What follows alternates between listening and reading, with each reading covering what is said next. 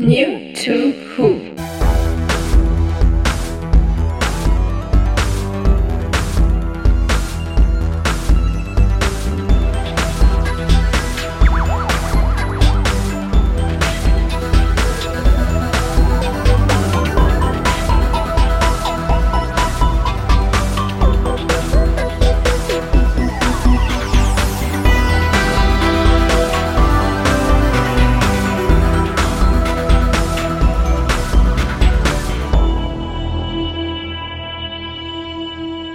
Heute das deutsche Doctor Who Fandom. Hallo und herzlich willkommen zu einer neuen Folge New to Who. Ähm, heute zum Thema das deutsche Fandom.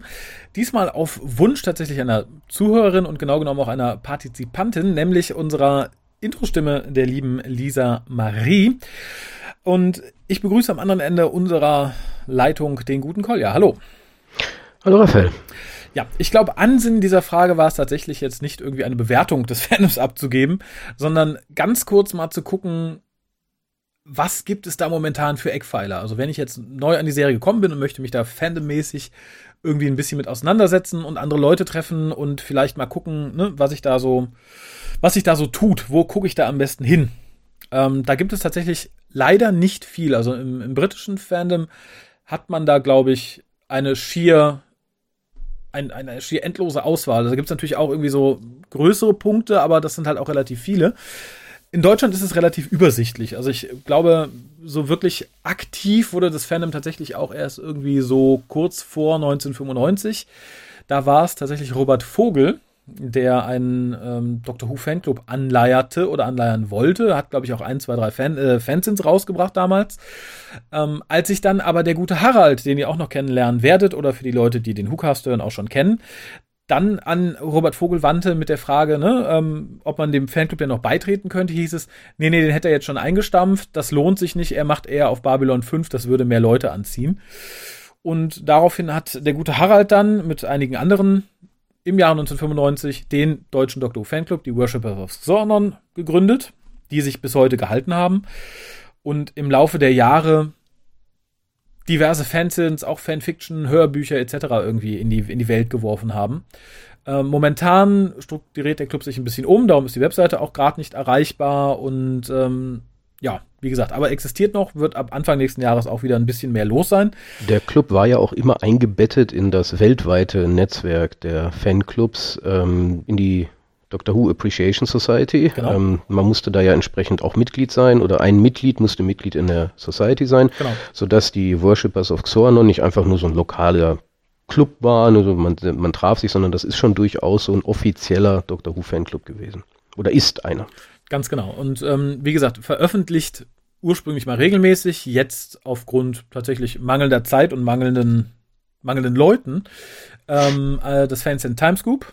Das hat es mittlerweile auch auf sehr, sehr viele Ausgaben gebracht in den letzten Jahren. Ähm, leidet aber auch wieder an, da muss ich an dem Punkt mal den guten Dominik ausdrücklich loben, ähm, der sich da jetzt wieder für einsetzt, dass das Heft ähm, regelmäßiger erscheint. Ähm, zusätzlich hat der Club auch noch einen aktuellen Instagram-Kanal, der halt auch entsprechend gefüttert wird für die Leute, die halt nicht so gerne Webseiten abgrasen oder sagen, oh, die Webseite funktioniert gerade nicht, ich würde da trotzdem gerne mal gucken. Ja, aus ähm, dem Club sind dann mehrere Sachen entsprungen in den letzten Jahren. Ähm, als erstes sollte man da, glaube ich, erwähnen ähm, die ehemalige Clubseite www.drwho.de. Das ist ähm, sozusagen die ursprüngliche Seite des Clubs gewesen. Äh, so um die, um 2004, 2005, als die neue Serie dann irgendwie angekündigt wurde, wurde die dann abgegeben an jemand anderen und der sagt, ja, passt mal auf, ich ziehe die ein bisschen größer auf, gebt mir die Domain und da entstand dann da, ja, so eine, so eine Art kleine deutsche Newsseite und vor allem ein großes deutsches Forum, das auch bis heute noch Bestand hat, auch immer noch das, das größte deutsche Doctor Who Forum ist und vermutlich auch bleiben wird, weil halt ganz viele Leute einfach auf Facebook abgammeln. Ähm, aber viele Leute sagen, nee, Facebook ist mir zu stressig und ich möchte mich vielleicht ein bisschen elaborierter austauschen. Ist das eine gute Alternative? Das Forum steht da jetzt noch. Ähm, wie viele Leute werden da momentan regelmäßig schreiben? 30, 40, die wirklich aktiv viel schreiben und halt mehrere kleinere. Ist nichts im Vergleich zu vor zehn Jahren, kann man sagen. Das hat sich natürlich schon, schon ein bisschen geändert. Aber auch da, abseits von Facebook, wenn ihr sagt, da würde ich gerne mal mich mit Leuten austauschen, ist das eine gute Anlaufstelle.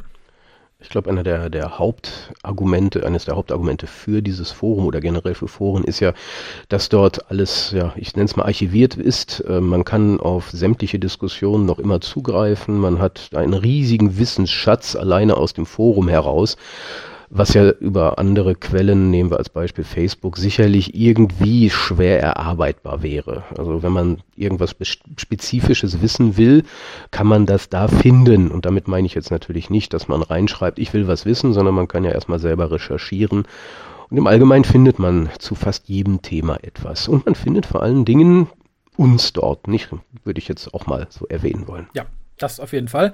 Und wo wir beim Thema uns sind, äh, aus dem Club ging dann tatsächlich auch der Deutsche Doktor Podcast hervor im Jahre 2006.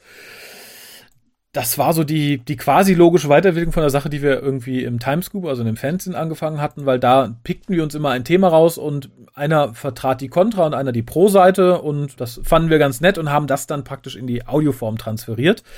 Der Hukas hat auch heute noch Bestand nach ähm, gut zwölf Jahren. New to Who ist jetzt dazu gekommen. Den ersten Start gab es 2008 und 2018 dann den zweiten, den ihr gerade hört.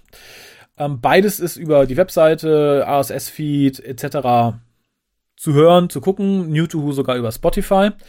Und ja, neben dem Podcast sind im Lauf der Jahre halt auch noch Sachen wie Hörbücher, kurze Hörspiele etc. entstanden, die man entweder da in, im Spendenshop irgendwie abgreifen kann oder halt in den Feeds hören oder so und eine der wenigen Alternativen für fangemachte Sachen, wenn man jetzt sich nicht irgendwie durch einen Wust an wirklich seltsamen Dingen auf so großen Fanfiction-Portalen kämpfen möchte. Aber auch hier nochmal ganz kurz der Verweis auf das Forum. Ähm, wir sind halt aus dieser Zeit, wo wir dann gesagt haben, gut, wir, wir posten dann auch immer den neuesten WhoCast im Forum, so dass man auch dort diskutieren kann. Also auch dort kann man wunderbar historisch gesehene Diskussionen oh ja nachvollziehen und vielleicht auch Dinge, die man so, wenn man eine Folge gehört hat und ich sage, oh, das klingt jetzt aber komisch und da möchte ich mich nochmal irgendwie mehr informieren, rückversichern, dann kann man durchaus mal den Blick ins Forum wagen, welche Diskussionen es zu der jeweiligen Folge gegeben hat. Also hier eine, eine enge Zusammenarbeit, wenn man so will. Genau, die sind zum Teil tatsächlich sehr ausufernd geworden, gerade damals in Anführungszeichen.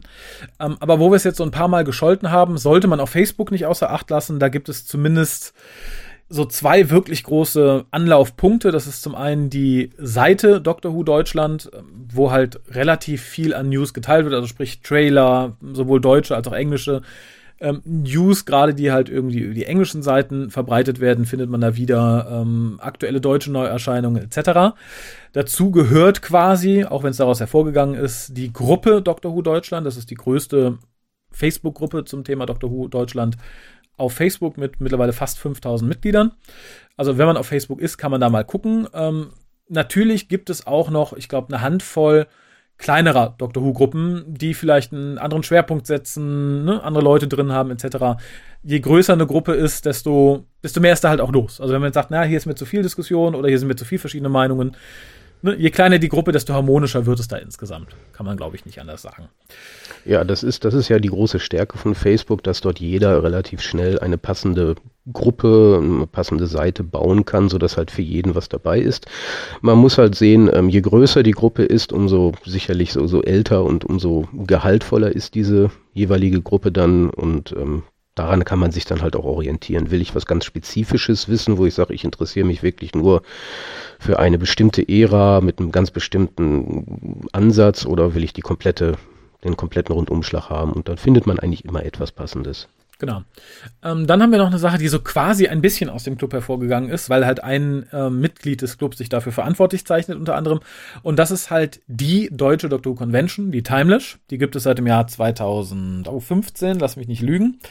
Ähm, wurde von drei Fans gegründet. Ähm, wie gesagt, einer davon ist halt wirklich ein, ein, ein alt eingesessener Fan, der halt schon mit uns im Jahre, weiß ich nicht, 1998, 97, 96 ähm, bei Kaffee und Kuchen mit am Tisch gesessen hat bei den Clubtreffen. Der gute Pascal damals noch Salzmann. Ja, und wie gesagt, wenn ihr Deutsche, in Deutschland eine Convention sucht, die sich nur mit Doctor Who beschäftigt, landet ihr wohl oder übel bei der Timelash. Ähm, ich verlinke auf der Webseite auch sowohl die Webseite als auch den Instagram-Kanal von den Guten mal.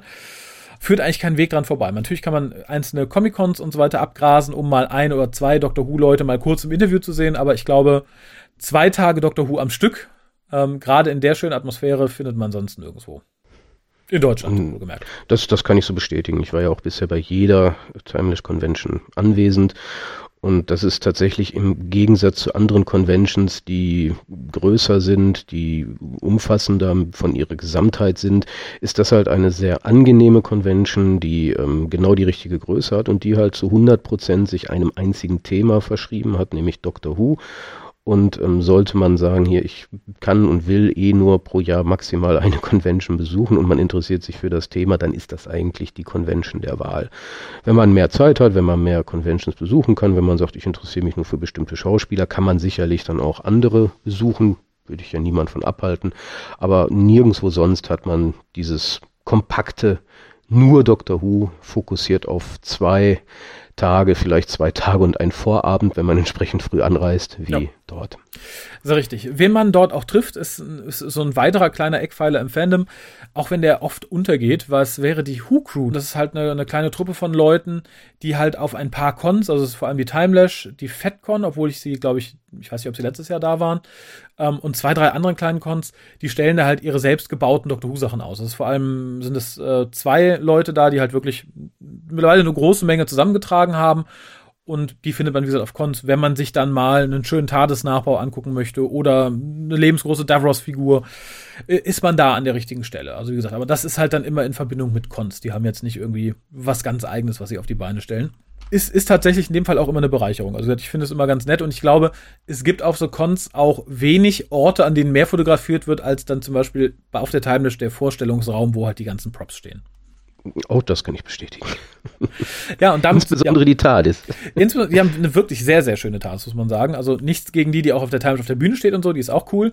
Aber äh, tatsächlich das wäre so die Prop der Wahl, sollte ich einen Doctor Who-Fanfilm drehen müssen. Und ja, damit sind wir auch schon so ein bisschen erschöpft an Sachen, wo man sagen kann, ja, das geht halt richtig ab im deutschen Fandom, dann verläuft es sich sehr. Das ist natürlich irgendwie, da komme ich gleich noch zu, so ein bisschen auch der Zeit geschuldet, aber ein Projekt möchte ich da noch sehr lobend erwähnen, weil das ist, glaube ich, abgesehen von denen, die so aus dem Dunstkreis des Fanclubs existieren und aus ihm heraus entstanden sind, das, das einzige unabhängige Ding, die halt wirklich regelmäßig und auch was ganz Cooles machen, das ist A Little More Sonic. Das ist eine Truppe von Leuten, die machen deutsche Doctor Who Hörspiele. Ähm, auch nicht jedermanns Sache, aber ich finde sie sauber produziert, vernünftig geschrieben und vor allem ich bin sehr glücklich, weil ich halt durch den Club noch Zeiten kenne, wo halt das Fandom sehr, sehr, sehr aktiv war und sehr, sehr viele Sachen in Anführungszeichen geschaffen hat. Dass es sich hier zumindest um eine Gruppe handelt, die auch regelmäßig was macht, die auch Freude dran hat. Das ist, wie gesagt, außerhalb dieses Dunstkreises des ehemaligen Fansclubs eher selten. Mal abgesehen von den Leuten, die es aus Ego-Gründen tun, um sich halt hübsch zu verkleiden und Fotos von sich zu machen. Ja, insofern lebend, äh, lobend erwähnt, stelle ich auch noch mal auf die Webseite. Und eine Sache noch, das haben wir auch im WhoCast schon erwähnt, das ist der Discord-Server Dr. Who Deutschland. Der ist noch relativ neu. Wenn ich das hier aufnehme, kann ich auch nicht beurteilen, was sich da noch tut. Discord ist relativ in. Wie viele Leute sich da zusammenfinden, muss ich noch zeigen. Aber wenn ihr sagt, na, Facebook ist nicht mein Ding, Forum ist vielleicht auch nicht unbedingt mein Ding, wäre das zumindest eine gute Stelle, wo ihr euch mal sammeln könnt, mit anderen Leuten austauschen. Auch da setze ich einen Link nochmal mit auf die Webseite. Ja, ich glaube, das ist ja auch der Schwerpunkt unserer Ausgabe hier heute. Nicht, wir wollen einen Komplettüberblick geben über jede Tumblr, Instagram und sonst wie Seite. Ist niemand, äh, also wir wollen niemanden totschweigen. Es geht hier primär um die ersten größeren Anlaufstellen, von wo aus man sich dann ja auch weiter verzweigen kann, wo man erstmal auf ein Maximum an Menschen, an potenziellen Freunden trifft, äh, die einem dann ja auch dann weitere Dinge dann zeigen können, wie zum Beispiel hier, guck mal hier gibt es eine Tumblr-Gruppe, guck mal hier ist eine WhatsApp-Gruppe. All solche Sachen gibt es natürlich, ähm, aber man sollte erstmal diese zentralen Anlaufstellen sich ansehen und dann von dort aus zu schauen, welcher Bereich des Fandoms für einen selber dann interessant ist. Genau. Wir werden auf ein paar Sachen in den nächsten YouTubes noch genauer eingehen, weil da hatten wir auch Fragen, also zum Beispiel, was genau ist die Timelash, was kann ich da machen, bla bla bla, was ist der Fanclub und so weiter und so fort. Das wird dann jeweils noch einzeln abgefrühstückt, dass ihr da nicht gezwungen wird, alles zu hören, was euch gar nicht interessiert oder ihr alles wisst. In diesem Sinne, ich freue mich, wenn ihr beim nächsten Cast auch wieder einschaltet. Bis dann. Bis dann. Ciao.